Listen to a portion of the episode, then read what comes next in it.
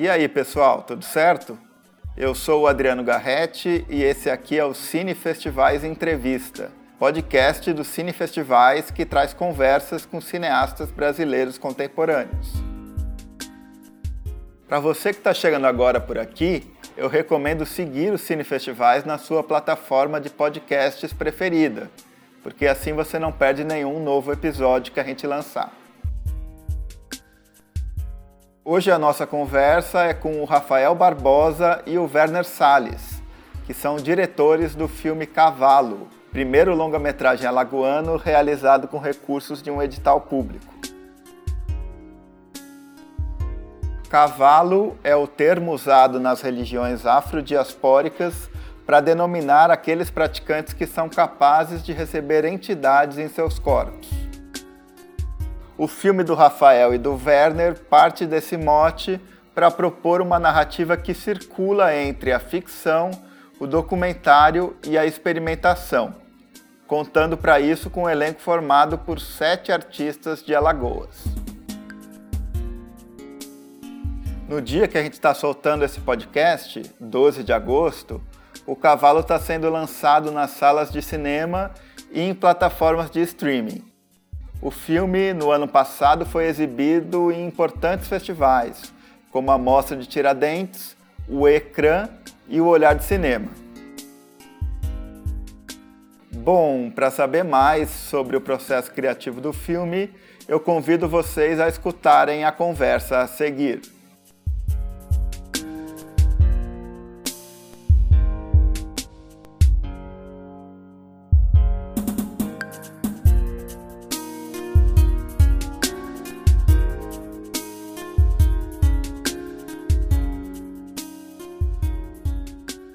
Queria começar perguntando para vocês a respeito desse início de carreira de vocês, né? Porque vendo que vocês também são jornalistas, né? Começaram a, a carreira como jornalistas, eu me recordei dessa geração pernambucana mais recente, com nomes como Kleber Mendonça Filho, Marcelo Pedroso, que se formaram ali no momento que não havia faculdade de cinema, né, no Recife, escola de cinema. E todos eles vieram dessa formação no jornalismo, né? E aí, vendo que vocês também têm essa formação, e que inclusive o Rafael entrevistou o Werner uma vez, né, no, no Festival de Brasília, e que a partir dessa entrevista vocês começaram a se aproximar mais, né? Eu fiquei com essa curiosidade, assim, como que enfim, se deu essa transição de vocês do jornalismo para o cinema, né? E como que isso se relaciona também com o próprio momento, né, do cinema em Alagoas, né? Toda essa transformação que o cinema do estado vem passando e que tem o cavalo como um marco, né? Como esse primeiro longa-metragem é, finalizado com o edital do estado.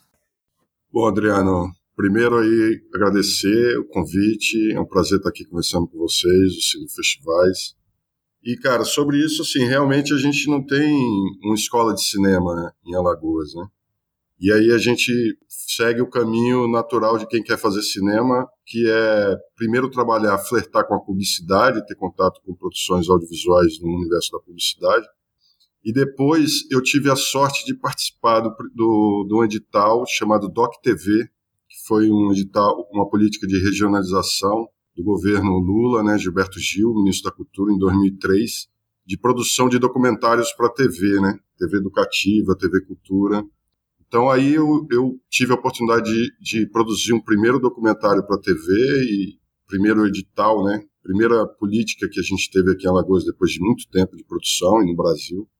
E aí eu fiz o primeiro, fiz o segundo, e aí comecei a, a, participar de, das políticas que estavam disponíveis. Né? O Estado começou a fazer suas políticas próprias também de incentivo à curta-metragem. E aí a gente foi produzindo e se conheceu. Eu conheci Rafael. Rafael era jornalista, mas ele já tinha muito interesse por cinema.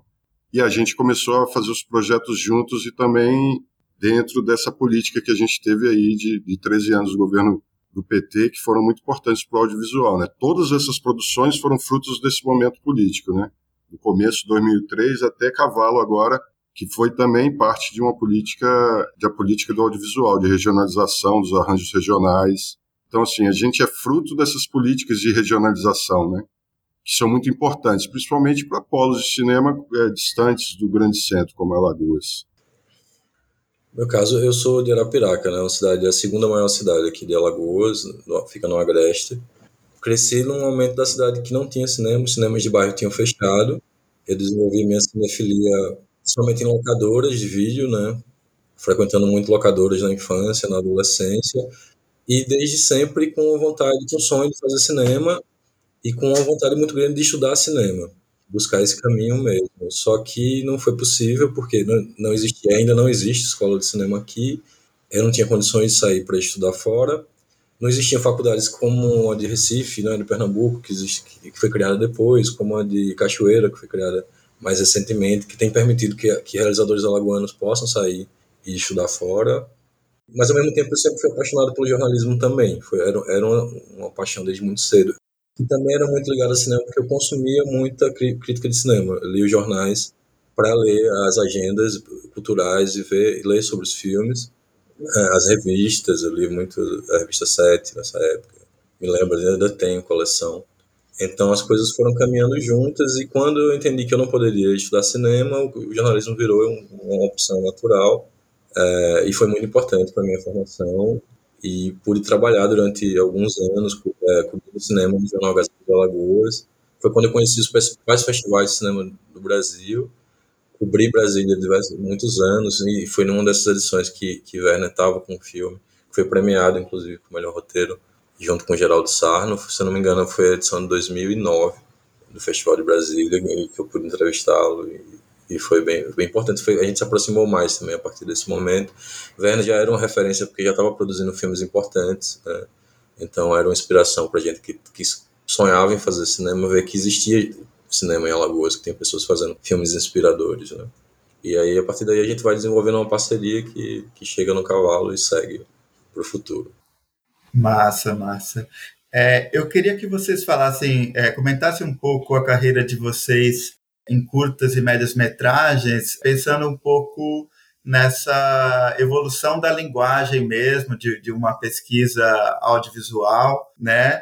E para além disso, assim, pensar também como que foi importante para vocês essa circulação dos filmes e de vocês é, por outros espaços, justamente pensando né, nesse, nesse intercâmbio, nessa, nessa troca de, de referências, é, nessa proximidade com uma produção também né, do, dos pares alagoanos, mas de outros lugares brasileiros, assim, que talvez possa ter tido um impacto mesmo né, nessa produção que, que vocês fazem e que culminou né, na realização do cavalo. É, como eu estava contando né, dessa minha fase ainda jovem, Anapiraca, adolescente, rato do locador, eu tinha muito contato principalmente com a produção norte-americana e alguma coisa europeia que chegava, que fazia muito sucesso, que chegava no Oscar e por isso chegava nas locadoras. É, e aí quando eu me mudo para Maceió, quando eu venho fazer faculdade, é que começo a ter acesso aos cineclubes e aí consigo ampliar é, essa pesquisa, conhecer outras cinematografias. É, e aí, a partir do cineclube também eu conheço mais profundamente o curta-metragem brasileiro. Eu comecei a coordenar um cineclube chamado Antes Arte do que Tarde, que era um cineclube que exibia principalmente curtas-metragens. Né, e principalmente curtas-metragens brasileiros. Então, eu, eu passei, eu acho que três anos fazendo esse cineclube, conhecer os principais curtas da história do cinema brasileiro e também os contemporâneos. E, e, e por essas coberturas de festivais é que eu tive contato com essa rede do cinema brasileiro, pude conhecer os realizadores e ver a produção que estava chegando a cada safra, né? E, era, e eu fui muito impactado por ela muita coisa passou a ser referência para mim, enfim, e foi determinante nas minhas primeiras produções. O meu primeiro filme foi um documentário chamado Chimarrão, Rapadura e Outras Histórias, que foi meu trabalho de conclusão de curso na, na faculdade, na, na UFAL. Foi um, um, documentário em que eu filmei o Hermeto Pascoal, registrei um, um, retorno dele à Lagoa da Canoa, que é uma cidade vizinha da Piraca. Né, fazia mais de 20 anos que ele não retornava, e aí eu acompanhei ele filmando durante dois dias e rendeu um registro, que foi meu trabalho de conclusão de curso, mas esse filme não circulou muito. Assim. É um filme bastante amador, feito sem nenhum recurso, ainda reflete muito a minha experiência naquele momento. É, mas eu acho que a minha trajetória é muito influenciada, principalmente pela, justamente por essas políticas públicas porque o meu primeiro curta que, que tem uma projeção maior, que chama Quilômetro 58, é o meu primeiro curta de ficção, e ele foi feito com recursos do primeiro edital lançado aqui em Alagoas, que inclusive faz 10 anos esse ano, foi lançado em 2011. E no ano seguinte tem um segundo edital, que eu fiz um curta chamado, também de ficção, chamado Que Lembro Tenho. Esse curta rodou bastante, foi para mais de 30 festivais, mais de 20 prêmios. É, foi premiado no Cine Ceará, em Triunfo, no Kinofórum, entre outros. Né? E aí também eu, eu, tinha estado nesse circuito de festivais como repórter, cobrindo, e, e volto a ele como realizador né, no, nesse, no segundo momento. Mas aí depois disso eu, eu comecei a me interessar bastante pelo documentário, a partir de uma pesquisa pessoal também, de, de uma vontade de conhecer mais a, é, a cultura de Alagoas, registrando ela, né? Então fiz uma série de documentários, alguns filmes etnográficos, alguns, alguns filmes de registro da memória cultural de Alagoas, até retornar a cavalo que, apesar de não ser uma ficção clássica, mas traz muito da, das minhas buscas de um cinema mais poético, de um cinema livre. Bom, é, eu começo com a televisão, né? Então, eu, como eu disse, eu participei do programa Doc TV, então era filmes para televisão, tem uma linguagem própria, a televisão tem um tempo próprio, tem uma linguagem própria. E eu começo a, a trabalhar com documentários, né? Documentários clássicos.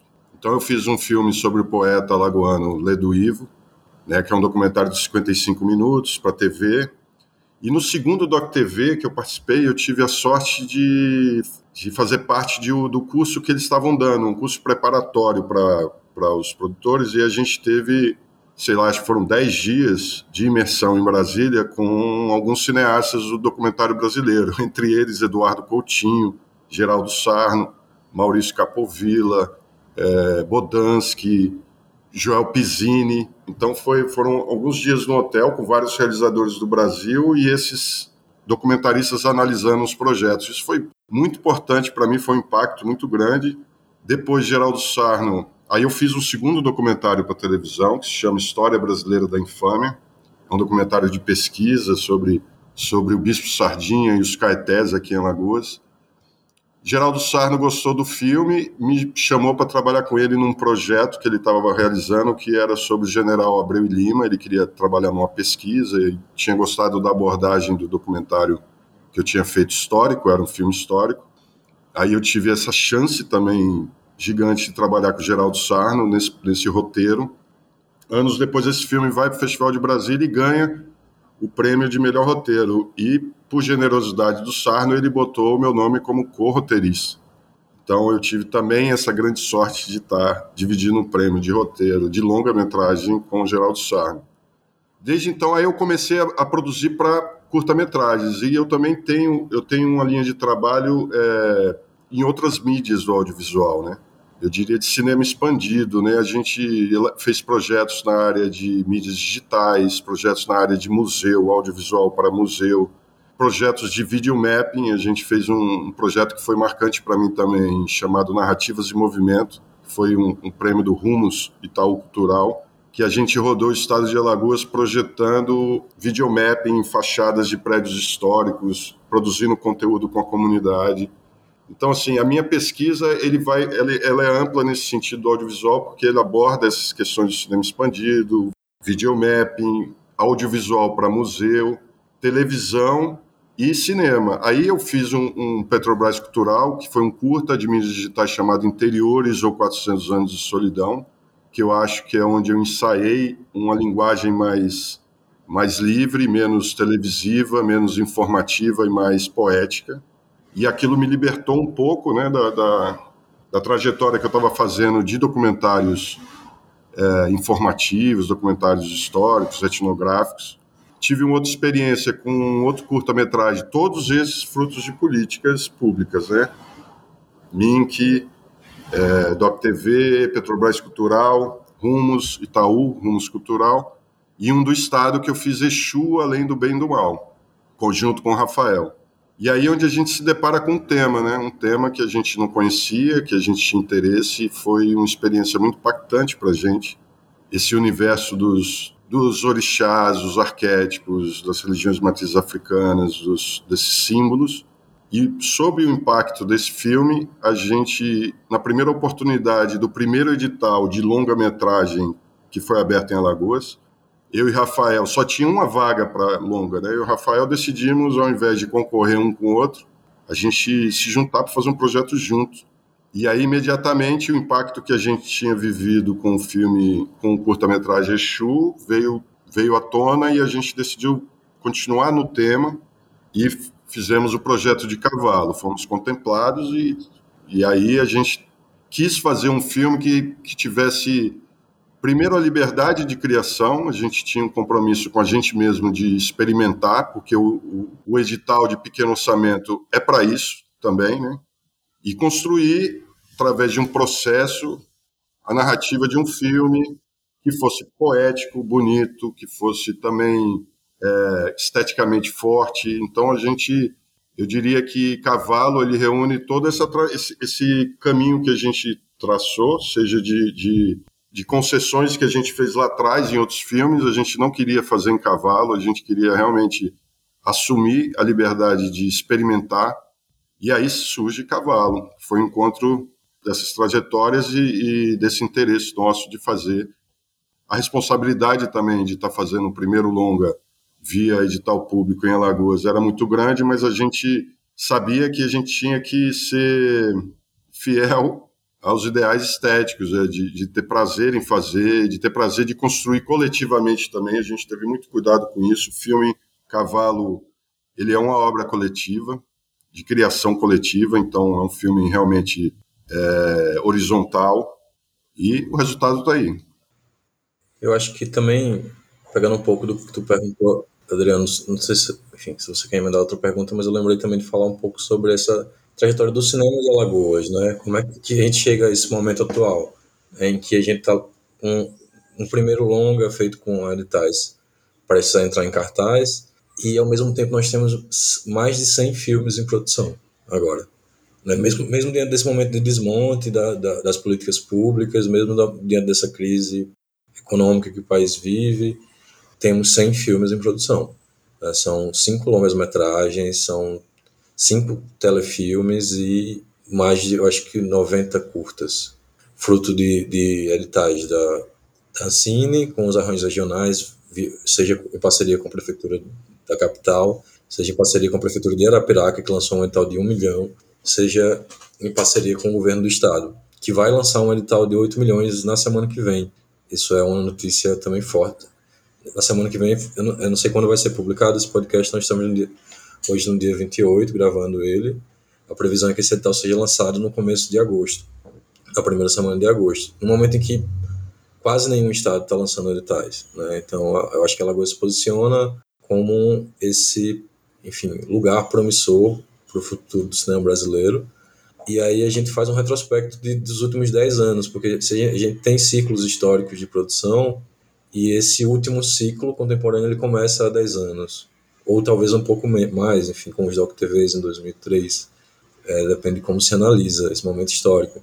É, eu, eu, marco do, é, os 10 anos que é porque é, o, o, é quando foi lançado o primeiro edital local, recurso de Alagoas. O TV foi um edital federal e que tinha financiamento em todos os estados, produções em todos os estados.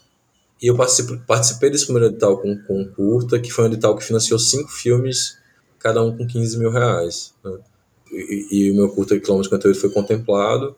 E aí o lançamento desses filmes tem um impacto grande, influencia as pessoas, faz com que mais gente queira produzir, né? cria uma demanda.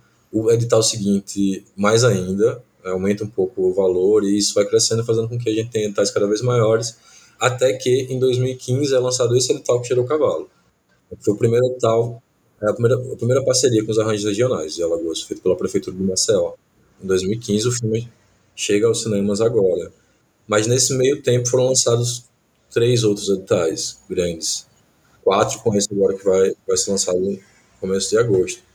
Então isso faz com que a cada safra, a cada ano, a cada edital, aumente o número de, de, de pessoas dispostas a realizar. Né? Essas políticas foram se tornando cada vez mais inclusivas também, adotando é, políticas afirmativas, com, com de nota, com cotas. Isso possibilitou que a gente tivesse hoje também uma cena de cinema negro cada vez mais forte. E aí também tivemos um impacto muito grande com o lançamento da Audi Blanc. E que boa parte desses 100 filmes, na verdade 70 deles, são financiados com recursos da Audi Blanc que foi lançado no ano passado. Então a gente tem para os próximos anos um panorama bastante promissor, né, que Cavalo começa a abrir os caminhos, mas que a gente já vem também no curta-metragem se destacando. Eu acho que o ano passado foi um ano muito marcante. Nós tivemos filmes praticamente todos os grandes festivais, né? desde Tiradentes, em que tivemos quatro filmes, Cavalo e outros três curta-metragens, né? tivemos filmes no Olhar de Cinema, tivemos filmes em Pela primeira vez tivemos um curto em Gramado, que foi Trincheira, né? curta do Paulo Silva, e A Barca, por exemplo, é, foi um filme que, que circulou muitos festivais também, foi para tá chegando a 80 festivais, foi para o Festival de Havana, né, selecionado para Havana. Temos é, como ficamos à mesma altura da Laís, que foi para Roterdã. A primeira vez também que a gente foi para Roterdã. Então, 2020 foi o ano que a gente teve esse, essa, essas primeiras, muitas primeiras vezes. A primeira vez em Gramado, a primeira vez em Roterdã, a primeira vez em Havana. Esse primeiro longa, né? Então, é um ano que vai ficar pra, 2020 é um ano que vai ficar para a história do cinema lagoano, com certeza. Maravilha. É, acho que a gente pode entrar um pouco no processo de criação do cavalo, né? É, lendo algumas outras entrevistas que vocês concederam, é, eu vi que a ideia inicial era um pouco mais tradicional no sentido de fazer um documentário sobre o quilombo dos Palmares, né? E que essa ideia vai se modificando e a, e a contemporaneidade vai se infiltrando no filme, vamos dizer assim, e vocês chegam é, a isso, né? Que a esse processo que resultou no cavalo, né? Então, queria que vocês falassem um pouco desse processo, né, dessa ideia inicial que foi se modificando e também pensar justamente nessa figura, né, que, que dá título é, ao filme, né, que é um, um nome que diz respeito aos praticantes, né, de religiões de matriz africanas que são capazes de receber entidades, né, em seus corpos, né. Então, para mim diz um pouco sobre essa questão de uma mediação, né, e me parece que é, o filme de vocês também exerce um papel menos de guia total, né, de uma experiência do espectador, mas nos oferece talvez uma possibilidade de mediar é, o contato com todas aquelas figuras, né, do elenco que, que vocês trazem, né, esses sete é, atores, performers, etc. Né? Então, queria que vocês comentassem sobre essas duas coisas, né? Esse processo de, de chegar até a ideia do cavalo e depois essa ideia da mediação, né? Como que, que isso também estava marcado no filme de vocês é, esteticamente também. Então, o, o processo do, do, cavalo ele é cheio de plots, né? Plots em cima de plots. A gente, quando a gente eh, se juntou para escrever um projeto digital, a gente estava em mente de fazer um documentário sobre Quilombo dos Palmares, sobre zumbi, um documentário histórico. A gente achava importante tratar desse tema. Mas ao longo do, do processo de construção do roteiro, assim, poucos dias antes, a gente decidiu mudar a abordagem do, do projeto e falar sobre cavalo porque a experiência de Exu voltou e a gente falou, cara, a gente tem que investigar isso, porque foi uma experiência forte. Vamos investigar qual é a relação que o médio na Umbanda, no Candomblé tem com as entidades. E a gente parte para fazer um projeto com, também com esse viés de pesquisa através da mediunidade das relações dos arquétipos e, e das entidades com os seus praticantes, porque a gente via ali que tinha tinha uma relação muito forte com a cultura, a cultura popular, com a cultura, né, as, os arquétipos que ali a gente via, né, do, do preto velho, do malandro, é, enfim, aquilo, aquilo remetia para a gente é, pistas de uma investigação muito interessante. Só que no meio do processo surge outro plot.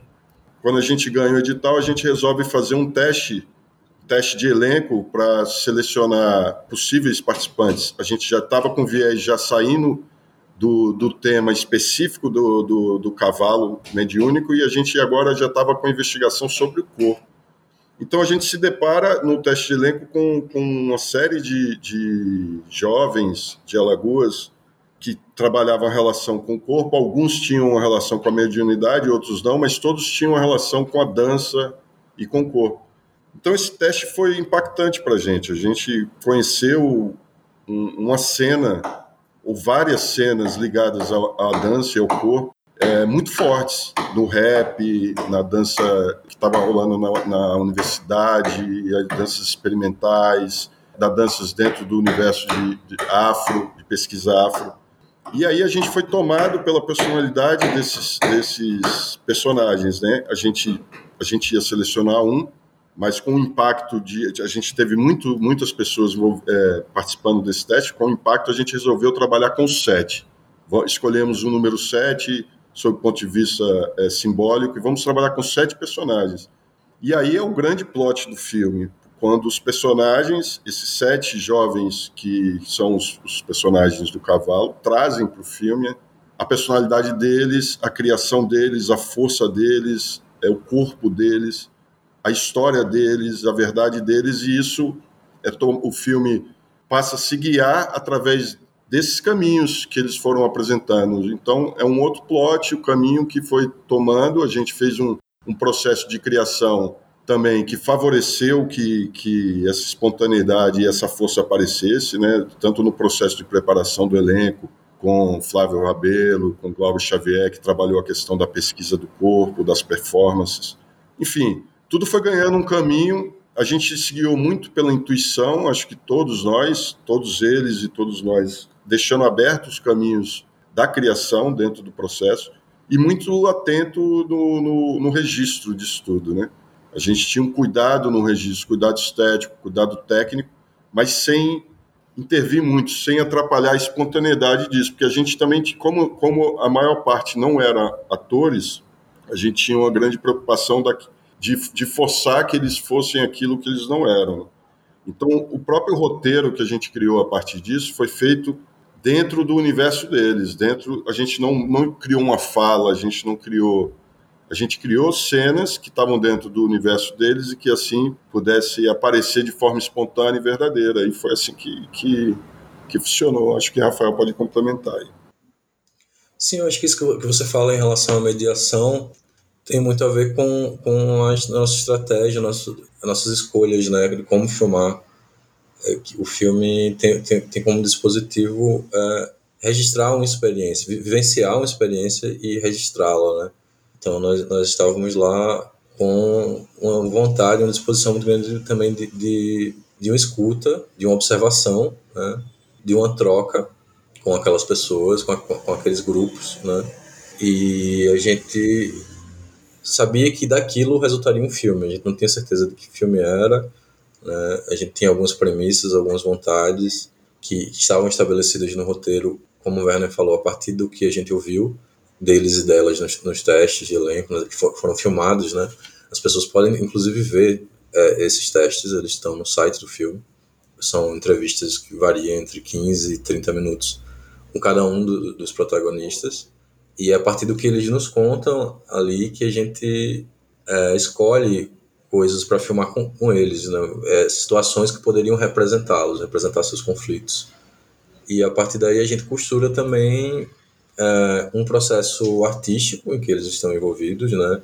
Esse processo de ensaio, de, de, de elaboração, de criação de possíveis performances que vão, vão surgir no filme embaralhadas, alguns já surgem como resultado do processo, outras já são apresentadas no começo do filme, mas aconteceram sempre como resultado, né? Porque havia um processo de, de, de discussão que envolvia os performers, protagonistas com os preparadores de elenco, Flávio Rabelo e o Glauber Xavier, a, a, equipe inteira, na verdade, a direção, a direção, mas também a direção de arte, enfim, estava todo mundo pensando em conjunto como é que a gente poderia chegar a essas criações. Né? Cada um individualmente teria seu momento solo de performar, é, ou em grupo também. Então o filme acaba é, se tornando um mosaico de todas essas, essas peças, esses elementos, de um processo. Basicamente, a gente se colocou para viver e registrar um processo. E tem uma coisa também que eu queria comentar sobre essa, essa origem, né, como um projeto se transforma. Porque como o Werner já falou, eu já falei também, o filme surge do, da, da vivência com o Exu, que é um filme também que está disponível no YouTube para quem quiser ver, Exu Além do Bem e do Mal. É, o filme tem sido muito visto, ele já está...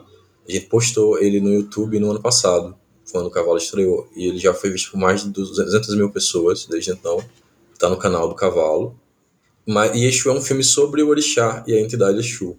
Né? É uma investigação sobre a simbologia do Orixá Exu. Mas, enquanto tava, a gente estava pesquisando e vivendo, chamava muita atenção a figura do médium, a figura do cavalo, né?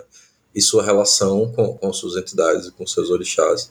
E esse processo de incorporação, esse movimento de incorporação, de incorporar entidades como, como o Preto Velho, como Pombagira, como o Cigano, como o Caboclo, que são figuras marginalizadas, todas elas figuras marginalizadas da história brasileira, da sociedade brasileira, e a gente enxergou nesse movimento uma forma de falar também sobre, sobre essa experiência brasileira de formação, né? Como é que essas pessoas, de certa maneira, também estão incorporando o imaginário do Brasil, é, estão incorporando a história também, né?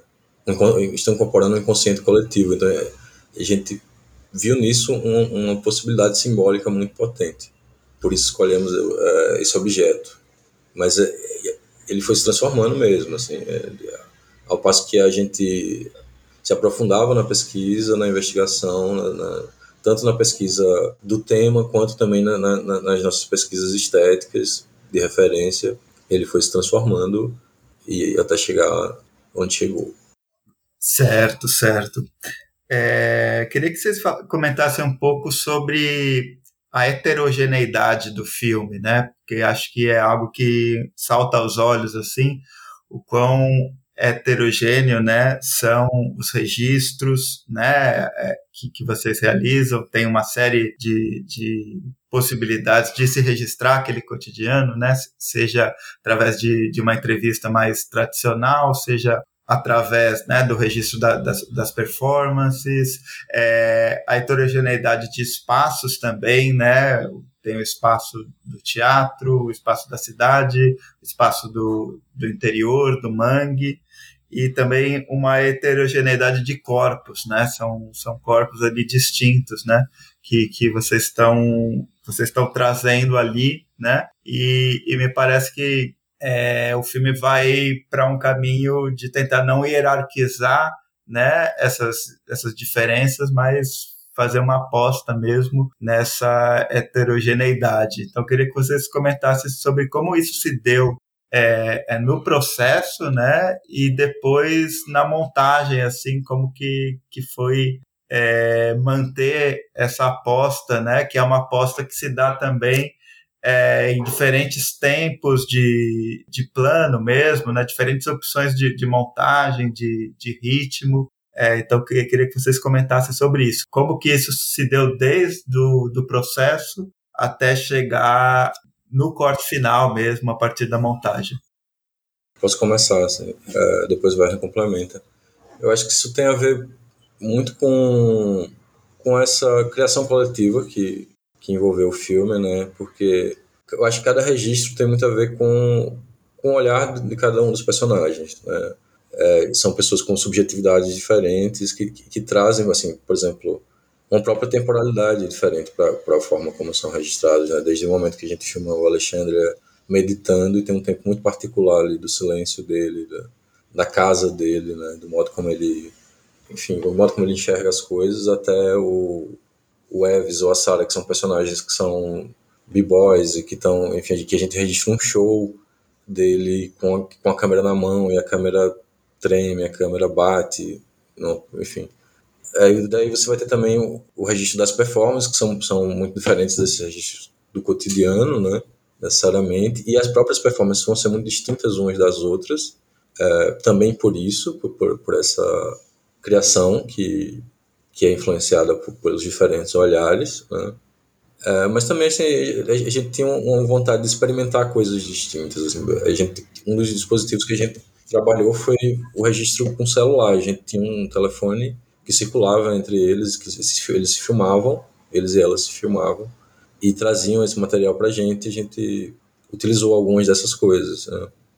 Mas Werner pode falar também de como isso. É, Werner é um dos montadores do filme, junto com o João Paulo Procopio.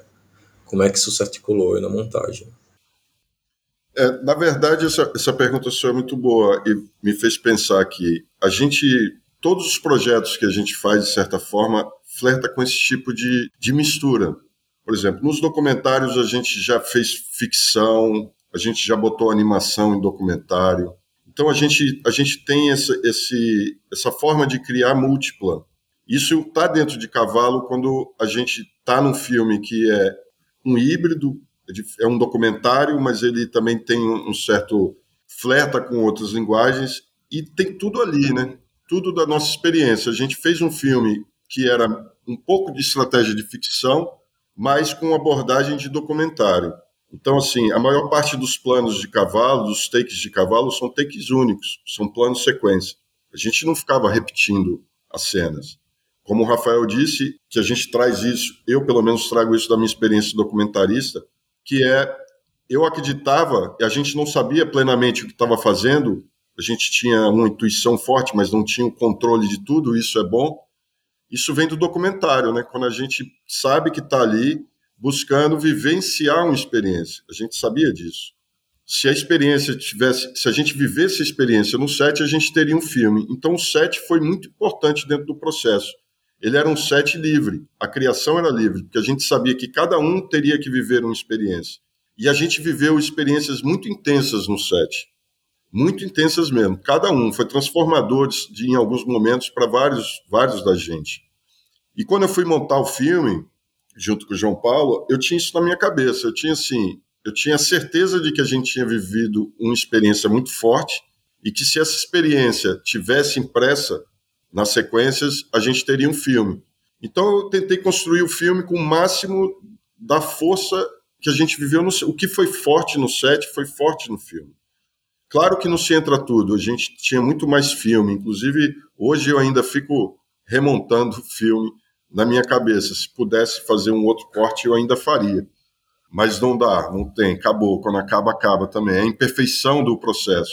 E eu acho que essa imperfeição do processo, essa experimentação de diversos tipos de linguagem, seja da, da cabeça falante num depoimento, seja numa, num, numa coisa mais trabalhada, é, imagética, de meio ficção, tá ali, tá, tá no filme. Então, são as experiências que a gente viveu, né? Tudo aquilo foi vivenciado no filme. Inclusive, a gente, a, a gente ainda fez um corte inicial com vários depoimentos. A gente ainda tentou seguir uma montagem, o primeiro corte do filme, com os depoimentos que são muito fortes, que estão nesse, nesse site que o Rafael disse, na íntegra. Mas aí a gente viu que era forte, porém era mais forte o, o resultado daquilo, né? Os corpos. Os corpos falavam muito mais do que as palavras. É engraçado que eu fui montar o trailer agora para divulgação e a gente falou, vamos pegar as falas do filme, algumas falas, e eu percebi que o filme tem pouquíssimas falas. Quase não tem fala, mas eu só percebi isso na montagem do trailer, porque para mim o filme está falando, quando eu vejo o filme, ele fala o tempo todo, mas ele tem muitas poucas falas. Isso foi já o, outro plot que a gente teve já na montagem, quando a gente decidiu fazer um filme mais mais do corpo, mais da imagem do que da, da fala. Então a gente tirou os depoimentos que a gente tinha no primeiro corte e apostou na força das imagens, na força dos corpos, da presença de, desses, desses personagens em cena. E aí ficou satisfatório para a gente. Foi aí quando a gente falou: é isso, vamos manter isso com todas as imperfeições que sabemos que tem. A gente, inclusive, o um nome da produtora é Filmes Imperfeitos, a gente assume isso, sempre assumiu isso. E eu acho que esse filme dialoga com todos os outros que a gente fez, apesar de ser todos muito diferentes, mas eles têm essa, essas questões de experimentação entre ficção, o documentário, a experiência e a imaginação e a criação. Certo. É, vocês falaram muito, né, é, de como o trabalho do cavalo se iniciou lá atrás, né, com esse curta a respeito de Exu.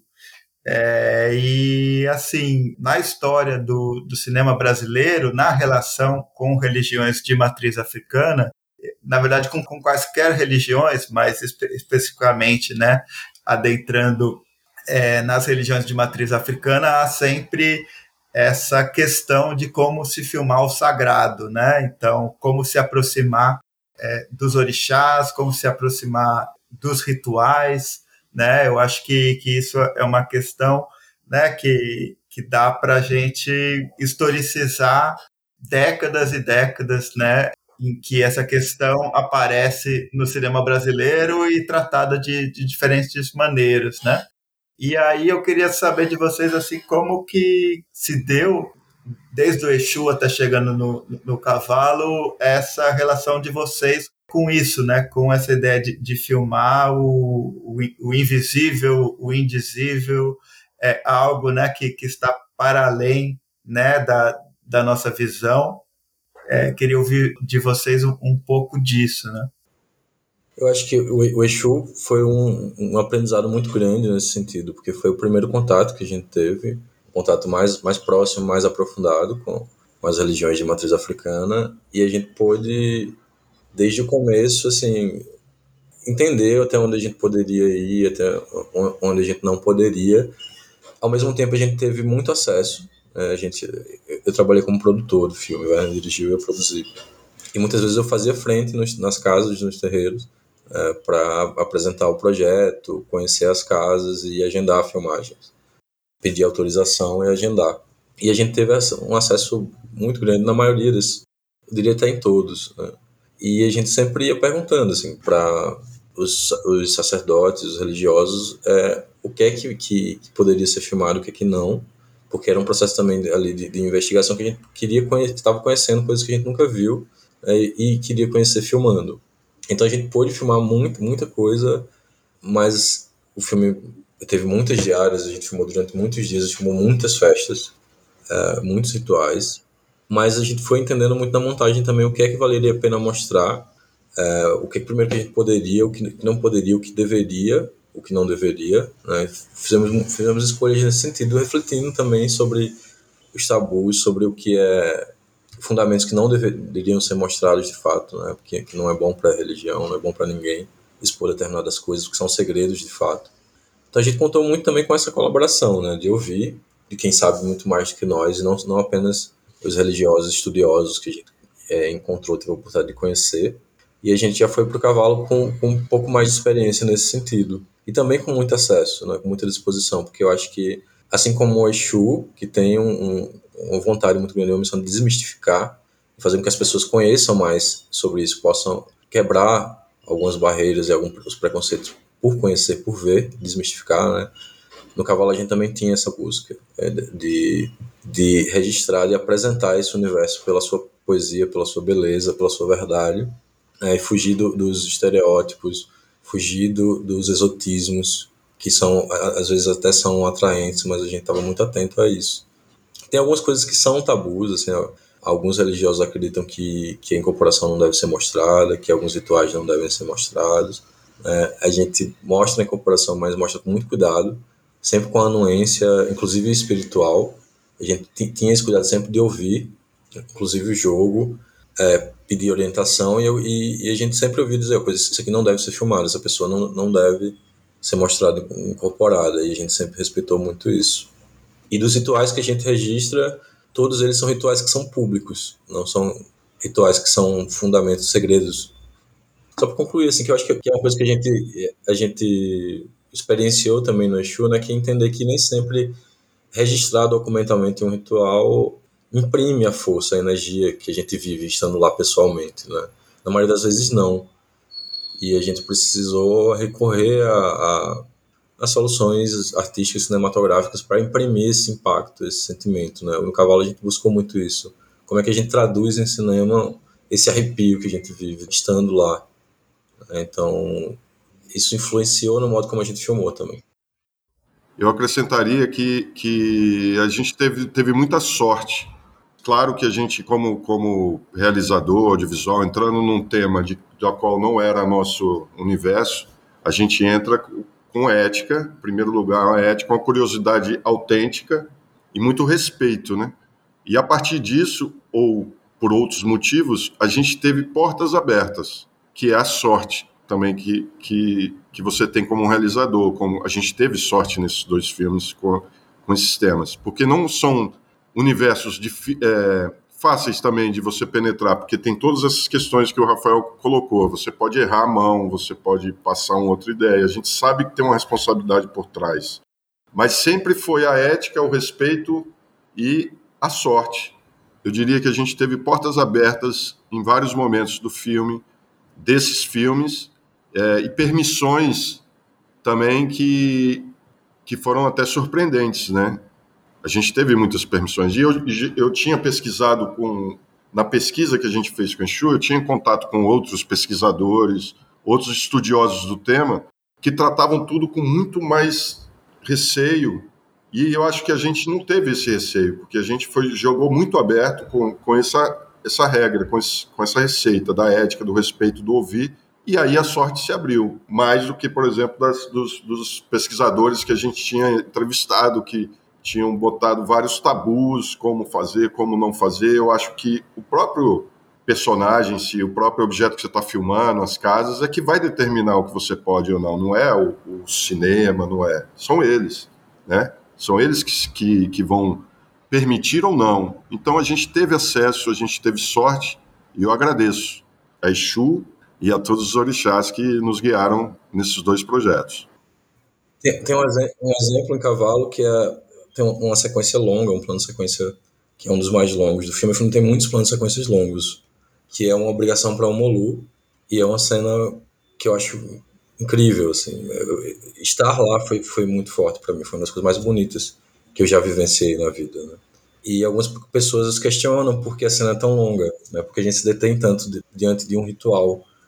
Primeiro, assim, discutiu se cortaria aquele plano, né? Por ser uma sequência tão longa, mas a gente chegou à conclusão que cortar, editar aquilo seria uma forma talvez de desrespeito com aquele ritual, com a liturgia daquele ritual, né? Que é tão raro é, e mostrar ele na sua, na, na, sua íntegra, na sua integridade, é uma, uma forma de proporcionar também que as pessoas vivenciem uma experiência que talvez elas nunca tenham acesso na vida, se não, não seja pelo filme, né? E eu acho que isso está acontecendo. Não sei você, se você já tinha visto, por exemplo, um, um uma obrigação para uma um ritual como aquele. As pessoas que não são da religião é, talvez não tenham acesso, né?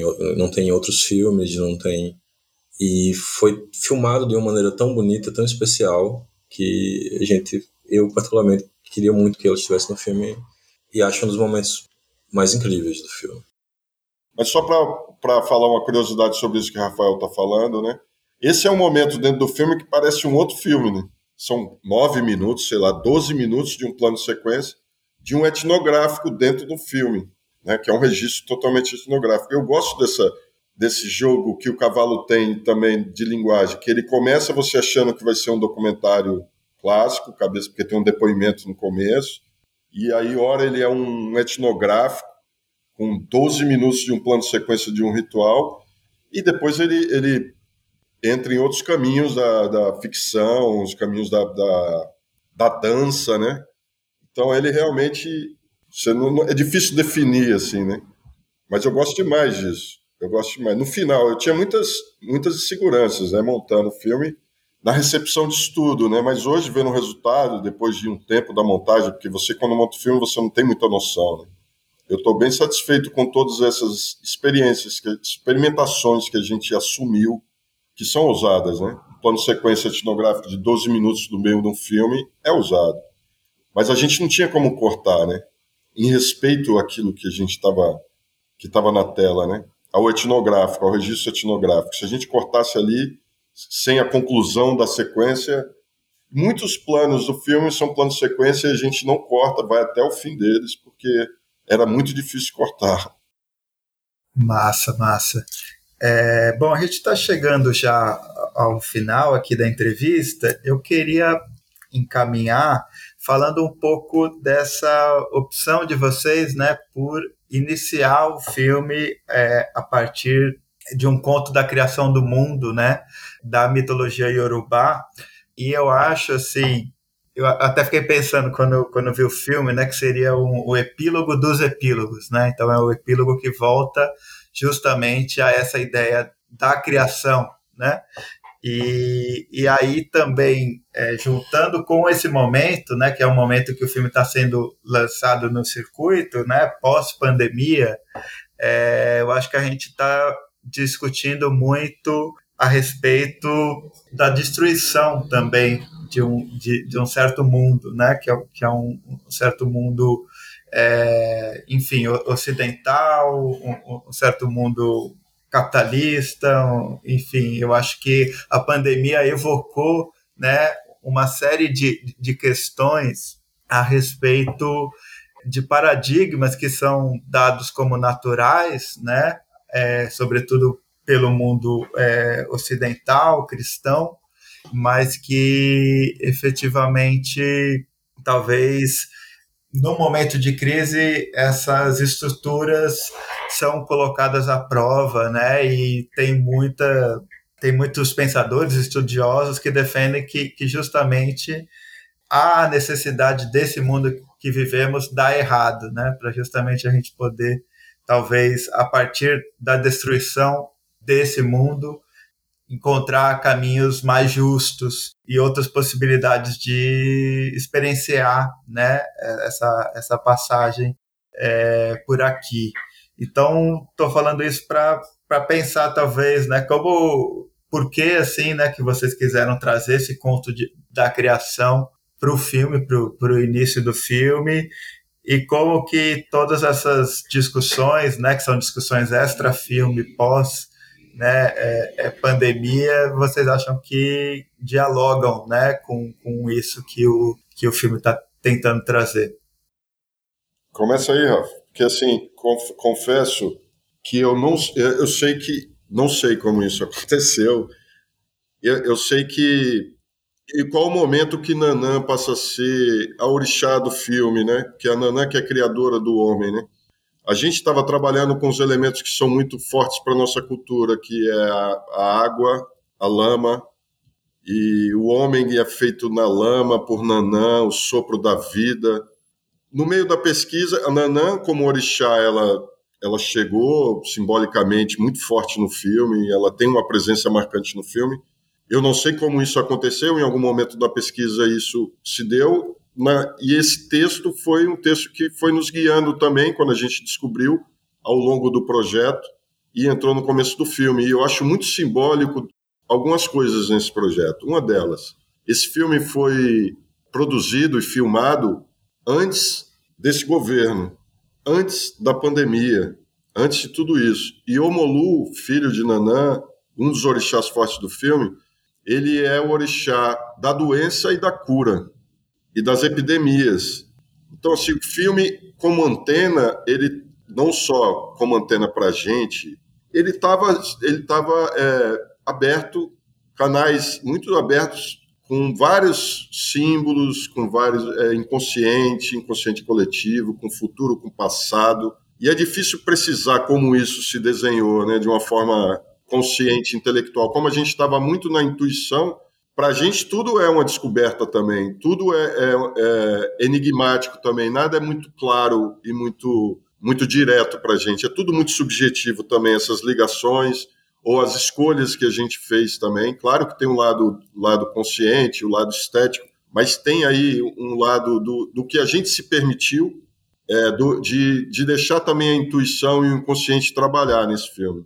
Então, esse texto está no início, todos esses símbolos estarem no início faz parte desse inconsciente coletivo, que fazemos parte desse universo, do inconsciente coletivo da nossa trupe que fez o filme e do nosso próprio inconsciente, dos arquétipos que vieram através de nossas sombras ou de nossas intuições ou de nossas aberturas espirituais. Então, assim, essa resposta para você eu dou sobre totalmente sob o ponto de vista subjetivo, porque objetivamente eu não não sei responder.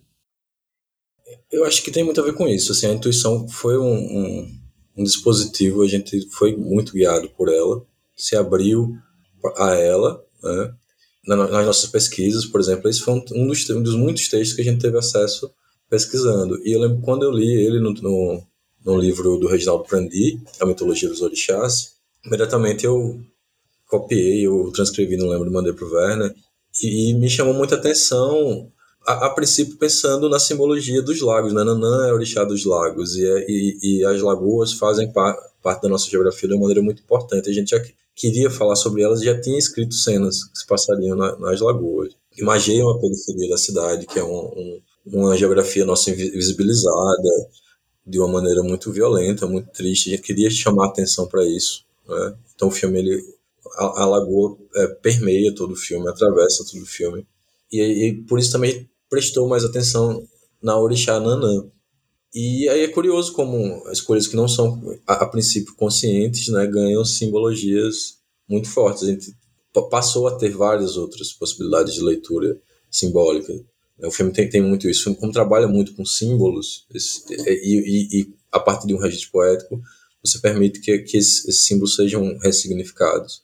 Aquele mito é um mito sobre criação, e o filme também é um filme sobre criação, sobre muitas criações, né? sobre a criação artística, sobre a ressignificação do olhar, sobre a ressignificação da nossa posição no mundo, enfim. E, e, e aí a gente vem obviamente a gente não imaginava que a gente passaria por um, um trauma de geração como essa pandemia, né?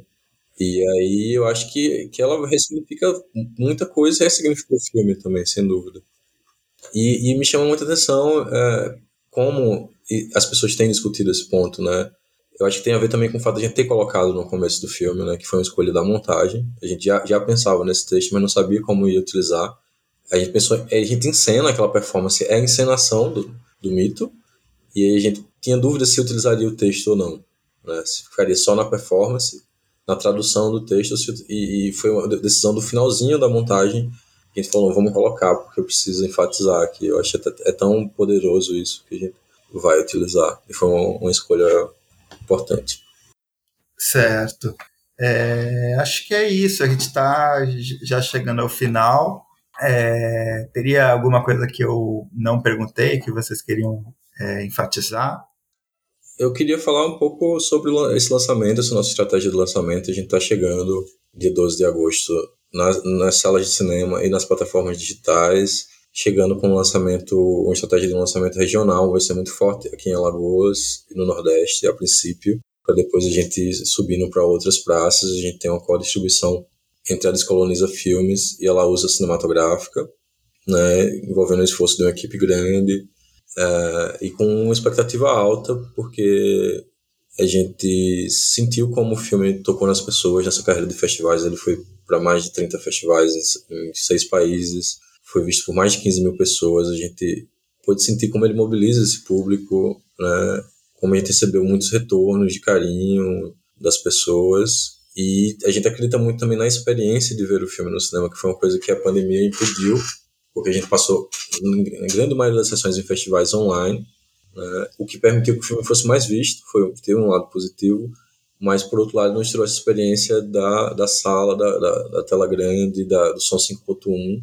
O filme tem um cuidado técnico muito grande, né, o som do filme é, é incrível, é, mixado pelo Lucas Coelho e captado pela Simone Dourado é, com a trilha sonora do Luciano Chu, enfim, tem, tem, várias camadas estéticas e técnicas que batem de uma maneira diferente na sala de cinema. Então, fica o convite para as pessoas verem quem está vacinado, se sentir seguro, vá viver essa experiência na sala do cinema, mesmo já tendo visto o filme, vale a pena ver na, na sala de cinema. E quem também, quem, quem ainda achar que não é o momento de voltar para os cinemas, ele está disponível nas principais plataformas digitais. Então, não falta oportunidade para ver o filme a partir do dia 12. E mais uma vez agradecer você e ao Cine Festivais pelo convite.